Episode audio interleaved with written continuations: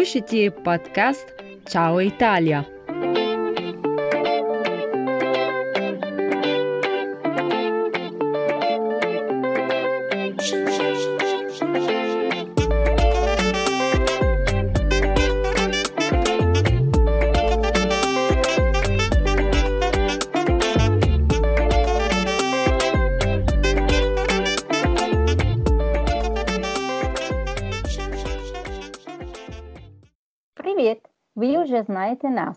Олеся, Джулия, Эльвира, Лучия и Николета. И мы приветствуем вас на второй выпуск подкаста «Чао, Италия» под названием «Бел Паэзе». Сегодня мы все вместе поговорим об итальянской культуре, которая так ценится во всем мире, что за границу распространился образ «Бельпаэзе», на русском «прекрасная страна». Этот термин используется для обозначения красоты Италии, страна, в которой находится больше всего памятников в мире. И сегодня мы постараемся вам объяснить важность итальянской культуры и особенно итальянского искусства не только в Италии, но и за рубежом, особенно в России. И мы также раскроем некоторые секреты итальянской популярной культуры. Знаете ли вы, что в Италии 60% мирового художественного наследия и красивую страну посещают миллионов туристов, а также учреждения, как галерея Уффици, музей Каподимонте, поднимают флаг итальянской культуры. Художественная традиция уходит корнями в Италию. Вы знаете, что итальянцы производили предметы декора еще в эпоху неолита. Вы забивали римскую эпоху. Да, мы должны сказать, что итальянское искусство становилось все более сложным в период расцвета Римской империи. И, как известно, в Италии можно найти много свидетельств э, римского искусства. Особенно много скульптур и украшений. И мы знаем, что для римлян имели большое значение орнаменты, внутренние помещения – и фрески, и их искусство сильно повлияло на итальянское искусство. И подробнее римское искусство принесло в итальянское искусство три великие новшества, то есть портретное искусство, пейзажная живопись и историческая картина. Да, это правда. И, кстати, Цезарь использовались эти три завоевания, чтобы отразить их славу и великовение – и после распространения крестьянской религии были значительные изменения. На самом деле церковь очень влияла на искусство не только Италии, но и также Европы на последующие веков. Да, и важно подчеркнуть, что после падения Римской империи традиции римского искусства продолжали существовать не только в Византии. Представьте себе, что многие маленькие города начали развиваться в автономные центры, как в области искусства, так и политики, связывая, например, прошлое со своим настоящим. И потом с Флоренцией Ренессанс распространился как новый художественный стиль по всей Италии и поддерживался прежде всего церковью, но также и богатыми городами. Ну да, Микеланджело, Рафаэль и Леонардо да Винчи охарактеризовали Ренессанс так же, как Бернини и Борромини охарактеризовали итальянское барокко. Если бы не было грандиозных архитектурных работ Борромини и Бернини, Рим, конечно, не излучал бы столько очарования, как сегодня. Да, конечно. Не забывайте, что итальянские скульпторы, живописцы, архитекторы и художники э, доминировали на арт-сцене и всегда начинали новые эпохи со своих художественных инноваций. Да, но сейчас мы находимся в эпоху пост, и люди больше не ходят в музей, чтобы посмотреть картину или скульптуру. Может быть, кто смелый посмотрит просто видео или спектакль. Да, я согласна. Сегодня есть такое явление, которое это противоположность революции, потому что людей больше не интересует ездить в музей. Наверняка вы помните Леонардо, Микеланджело, Рафаэля и многих других. Мы знали их по их э, шедеврам и благодаря фильмам, которые дали нам возможность узнать об их жизни и также об их страстях. Но уверены ли мы, что знаем о них все? Как известно, Джотто был художником и архитектором, но он практиковал э, ростовщичество. Однажды он стал поручителем по кредиту, а когда должник не заплатил, Джотто вступил во владение частью своего имущества, соответствующей сумме долга. Ну, что скажешь? Я не верю в это, девушки. Вы разрушаете миф. Ну, это правда. К сожалению, так оно и есть. А Леонардо известен своими картинами и техническими изобретениями. Однако в его огромной гуманической деятельности есть и малое исследование сторона. Его литературные эксперименты, состоящие из оригинальных загадок, причудливых пророчеств и любительных сентенций. Ну, а как же романтичный Микеланджело? Я знаю, что он был автором, среди прочих, э, цикла «Сикстинская капелла» и тоже Давид, но эм, утонченный интеллектуал, ценимый современниками. И это также имя одной из черепах ниндзя. Так, это правда. Как видите, еще и в нашем мультфильме есть культура. Все мы знакомы с э, великолепными и нежными Рафаэлами, э, девами с младцем, э, а также удивительными комнатами в Ватикане. Но не все знают, что художник также выполнен важнее для Папы Льва. И, и тоже его задание. Да, Эльвира, но ты столько забил. Есть также, например, Тициан, Боттичелли, Тинторетто, а Караваджо он, например, ломает форму, он рисует прямо на холсте и использует уличных людей в качестве моделей. Но я знаю, что его жизнь была катастрофой. Ну да. Я помню, как мой профессор искусства сказал мне, что его арестовали за хранение оружия и осудили за оскорбление городской охраны обвинили в том, что он бросил тарелку с артишоками в работника таверны и разыскивали за тяжелое ранение нотариуса. Все это способствовало его славе.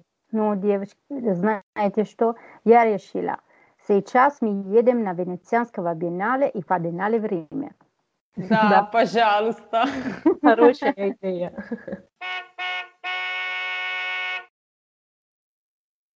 Знаете, по поводу Караваджо, он один из моих любимых художников. Я помню, когда была в Уффици, в Флоренции, я наблюдала за его картиной «Медуза» полчаса, потому что обожаю, как он использовал свет и цвета в его картинах, и также его сюжеты, по-моему, очень интересные. Ему была интересна религиозная тематика, мифы, но в общем он представлял жестокие изображения. Да, Ника, я согласна с тобой. Я думаю, что он был ненормальный гений, и у него было темное прошлое. Он даже был в тюрьме, потому что он убил человека. Да, девочки, я тоже согласна с вами, потому что я знаю также другого художника, который напоминает мне Караваджо, по поводу стиля и сюжетов. Его зовут Сальватор Роза, он был неаполитанским художником. Да-да, я его знаю. И также знаю, что он э, нарисовал демонов, ведьм и так далее. И, и даже думаю, что вы знаете, что даже станция метро Неаполя названа его именем. Да, Джулия, совершенно верно. Ну вот, мы можем сказать, что даже у итальянцев темная сторона. Ну да, конечно. Ну, шутишь. Это очевидно. Мы верим в приметы. У нас много суеверий и большой список, я бы сказала. Ну, например? Например, чтобы получить защиту высших сил, от глаза. Знаете, что нужно прикоснуться к железу. Да, да, я знаю. А если не ошибаюсь, в России для того же самого нужно стучать по дереву. Ты права. Да, э, мне очень интересно суеверия и фольклор. А вы знаете, почему мы коснемся в Италии именно железа? Нет, Ника, почему? Потому что восходит к легенде о святом Дустане, который обманул дьявола и сумел прибить железные подковы к его копытам. И кроме того, чтобы их снять, он э, получил обещание, что не будет появляться в тех домах, где находятся железные подковы. Вы на самом деле знаете, что подкова приносит удачу. Да, верно. А по поводу России дерева? Как говорят, сейчас не искушай судьбу. Ладно, ладно, Ника. Ну, девочки, а что еще? Я, я помню что-то связанное с хлебом, да? Да, да, Эльвира. И не только хлеб, но и масло, и соль. Считается, что если перевернуть буханку хлеба а, нижней стороны вверх, то это к неудаче. Боже мой, теперь я знаю, почему моя мама кричала на меня, когда это сделала случайно. Тоже моя мама всегда. Да, девочки, это потому что хлеб – символ Иисуса Христа. Ну да, и кроме того, считается грех выбросить хлеб в мусорку. Если вам приходится это сделать, то нужно поцеловать и извиниться перед ним. О, интересно. Ну, подожди, Али. Э, ты сказала что-то о соли. И если правильно помню, в России разыпать соль приведет к беде а именно ссоре в доме, да, правильно? Да, да, ты права, Джуля. И также в Италии это примета неудачи. Суверия сходит к тем временам, когда соль была очень дорогим и ценным продуктом. Да, я знаю, что надо взять немного соли и бросить ее через левое плечо, э, чтобы не доступить ссоре. Как странно. Мы тоже это делаем, но бросим соль через каждое плечо. Да, и еще в Италии по той же причине пролить масло – это примета неудачи. Да, и в данном случае надо насыпать соль на разлитое масло, потому что, как известно из математики, минус на минус дает плюс. Подождите, подождите. Мы забыли о самом главном. Номер 17. Да, ты права. Я никогда не понимала, почему в Италии боятся цифры 17 и в остальном мире цифры 13. Ну, подожди, Эльвира, это не совсем правильно, потому что это зависит от страны. В Китае, например, боятся цифры 4, потому что слово 4 произносится так же, как и китайское слово «смерть». Интересно. Ну, девушки, подождите, я знаю, почему итальянцы боятся именно цифры 17. Э, потому что если в его римском написании переставить цифры местами, то можно получить слово «викци», которое означает «моя жизнь окончена». Ну, я хочу узнать больше. Ну да, хорошо, если ты настаиваешь. Вы знаете, что в области компаний э, есть эквивалент существа Баба-Яга, то есть Янара. В частности, в Беневенто есть такая странная легенда о ведьмах. Там все думают, что ведьмы живут между людьми. Они называются Янары. Ну, а почему так называются, Ника? Так странно. Ну, это происходит из Диана, греческая богиня – в чье имя в Беневента много женщин сделали обряды и ритуалы, и поэтому придумали легенду ведьм. Ну да, это правда, и я знаю, о чем ты говоришь. По легенде, они умели летать на метлах, и их цель воровать детей и новорожденных для своих э, обряд. Но они смогли все это сделать только ночью, потому что днем они были нормальными женщинами. Ну, извините, Али, мне нужно узнать, как смогли люди защититься от их. Вот, ну, люди посыпали соль за дверью, потому что соль их отталкивал. А другие положили метлу за дверью, потому что ведьмы теряли время, считая волосы и метлы. И солнце вставало, и они возвращались домой. Ну, как жутко, боже мой. Да, да, да. А вы, конечно, знаете, что в России есть другая ведьма, очень популярная. Я говорю о Баба Яге, конечно. Вот очень интересная информация для вас. Некоторые исследователи проводили параллели с персонажами других народов по ряду признаков, в частности, корень имени. Они отмечали персонажей, чье имя, как и у Яги, имеет похожий корень «я». А если вы обратите внимание на звук слов «яга» и «янара», вы все поймете. Да, это круто. Да. Да, как говорят, мир тесен. Но Баба Яга более злая, чем Янары, И почему? потому что она съела детей. О, боже. Ну, так это только легенда знает. Но еще сегодня много людей думают, что она существует, и что она летает на миномет и разрушит тропы и леса. Но знаете, что у моей бабушки есть метла в балконе давно? И почему, Але? Она верит на бедные Беневента? Нет, Эльвира. Она говорит, что это отдаляет каждый вид э, проклятия.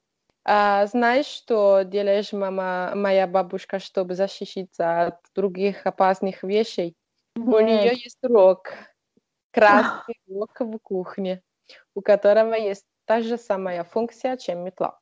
Но после того, что вы рассказали, я тоже хочу рок. А я тоже. Нам нужно. Да, обязательно. Ну, девушки, э, услышав все это, честно говоря, я начинаю немного бояться.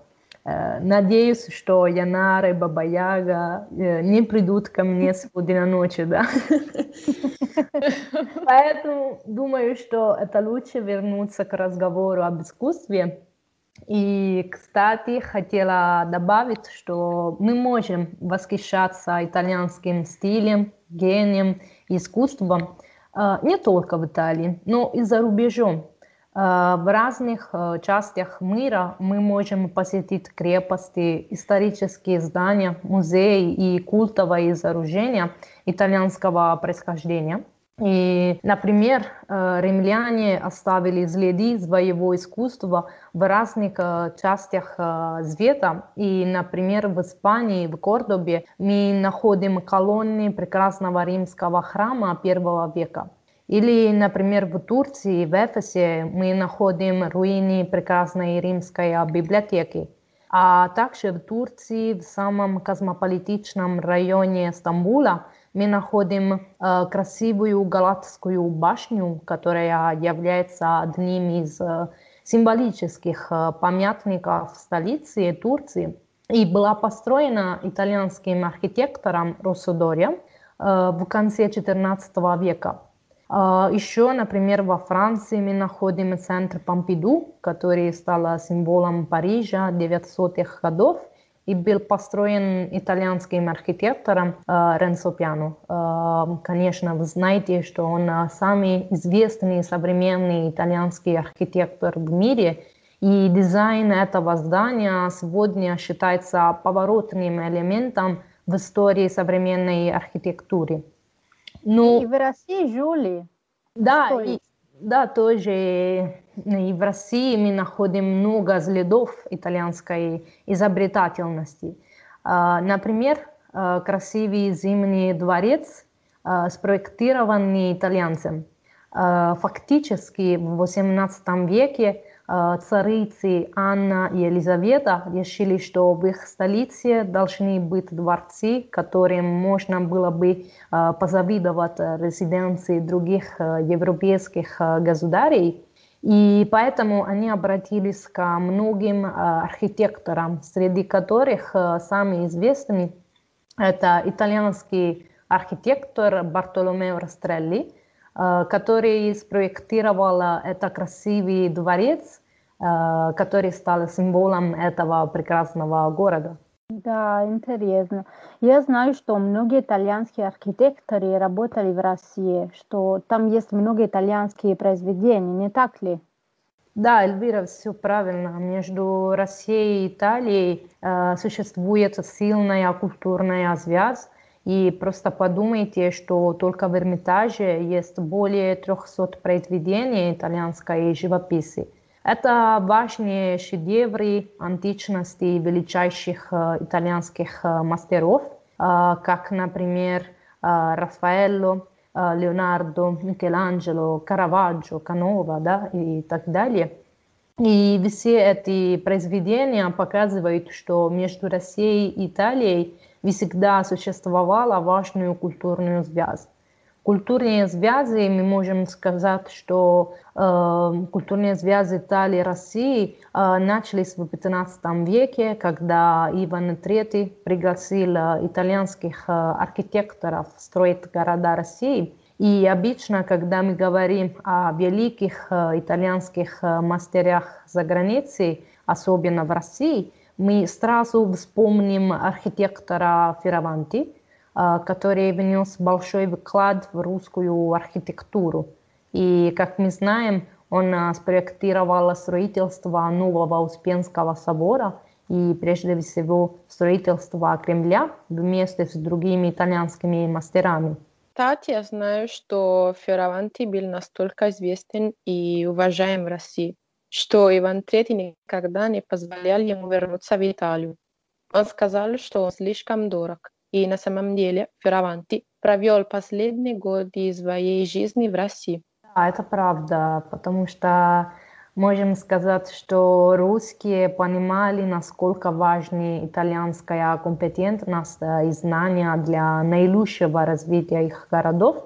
И на самом деле итальянские архитекторы внедрили в Россию множество инноваций, и это интересно видеть, что благодаря работе этих художников мы можем увидеть маленькую часть Италии даже в России.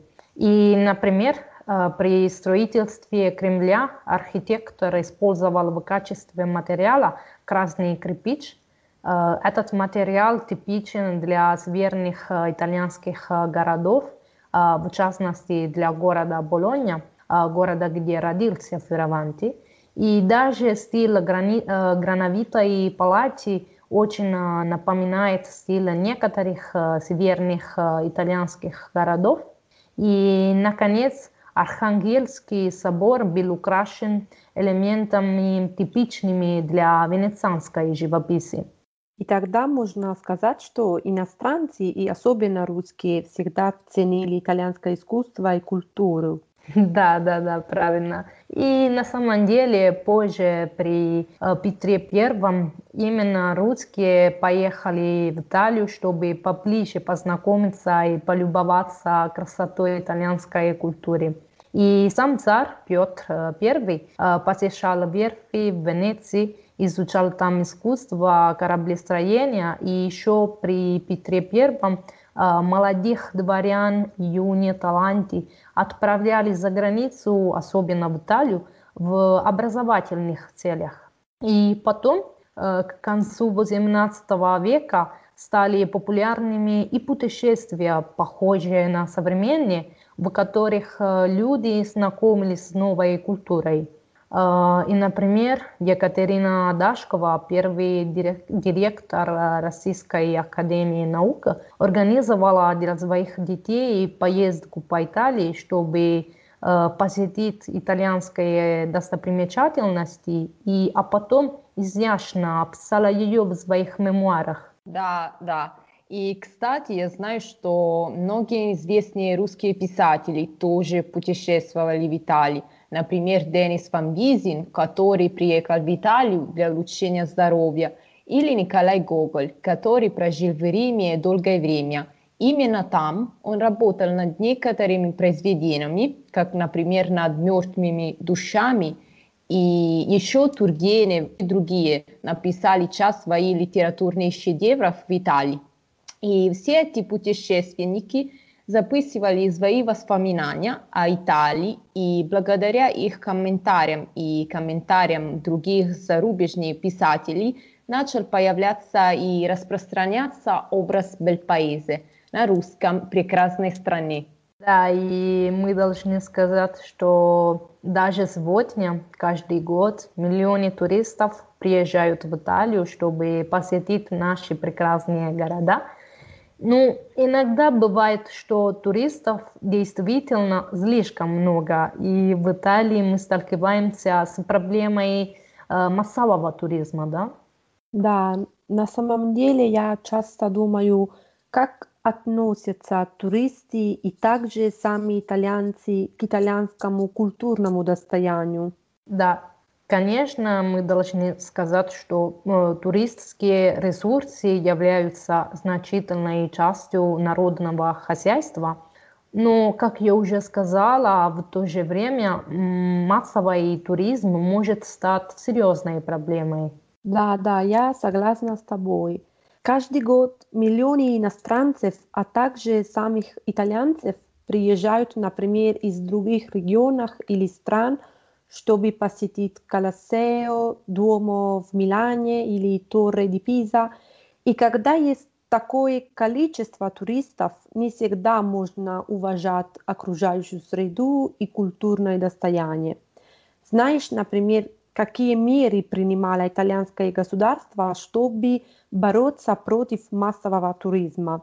Я прочитала, что Венеция, которая принимает более 30 миллионов посетителей ежегодно, 2017 года запретила создание новых отелей в центре города. Или, например, купание в Гран-канале стоит не менее 500 евро штрафа. Ну да, я знаю, что также в Риме, около Фонтани Треви, огородили щитами площадь, потому что было всегда большое количество людей. И также плавание в фонтане запрещен. Да, ну я часто думаю, как можно серьезно бороться с таким явлением. В Италии, конечно, есть Неаполь, Турин, Милан. Все эти города очень известные и богаты искусством и культурой. Но это также происходит в небольших городках, деревнях, скрытых и малоизвестных, где есть, конечно, тоже такая чудесная атмосфера. Да, ты права, Лучия. Я думаю, что с севера на юг в нашей стране есть много прекрасных мест. Они малоизвестны, но заслуживают упоминания. Недавно я была в Чивита ди Баньореджо, это небольшой городок в провинции Витерпо, который стал известен в мире, потому что он вдохновил японский мультипликатор Хаю Миядзаки для создания фильма «Небесный замок Лапута». Да, я тоже была. Это прекрасный городок. Чтобы добраться до его, надо пройти мост только пешком. Если вы авантюристы, вам очень понравится. Да. А если вам нравится стрит-арт, вы не можете не ездить в Доца. Около Болони это прекрасный поселок, где есть муралес на стене у лицея.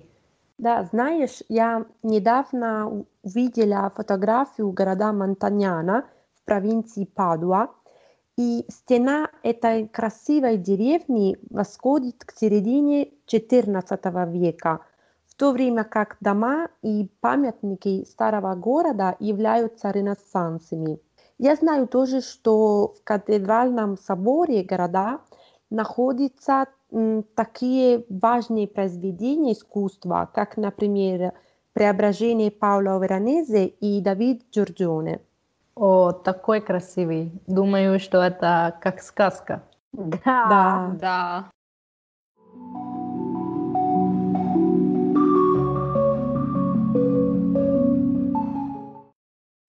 Ragazzi, спасибо за ваше внимание. Если вы хотите знать много, вступите в наши каналы и посетите страницу в Instagram. Ждем вас в следующем выпуске. Чао! Ciao! Ciao! Ciao!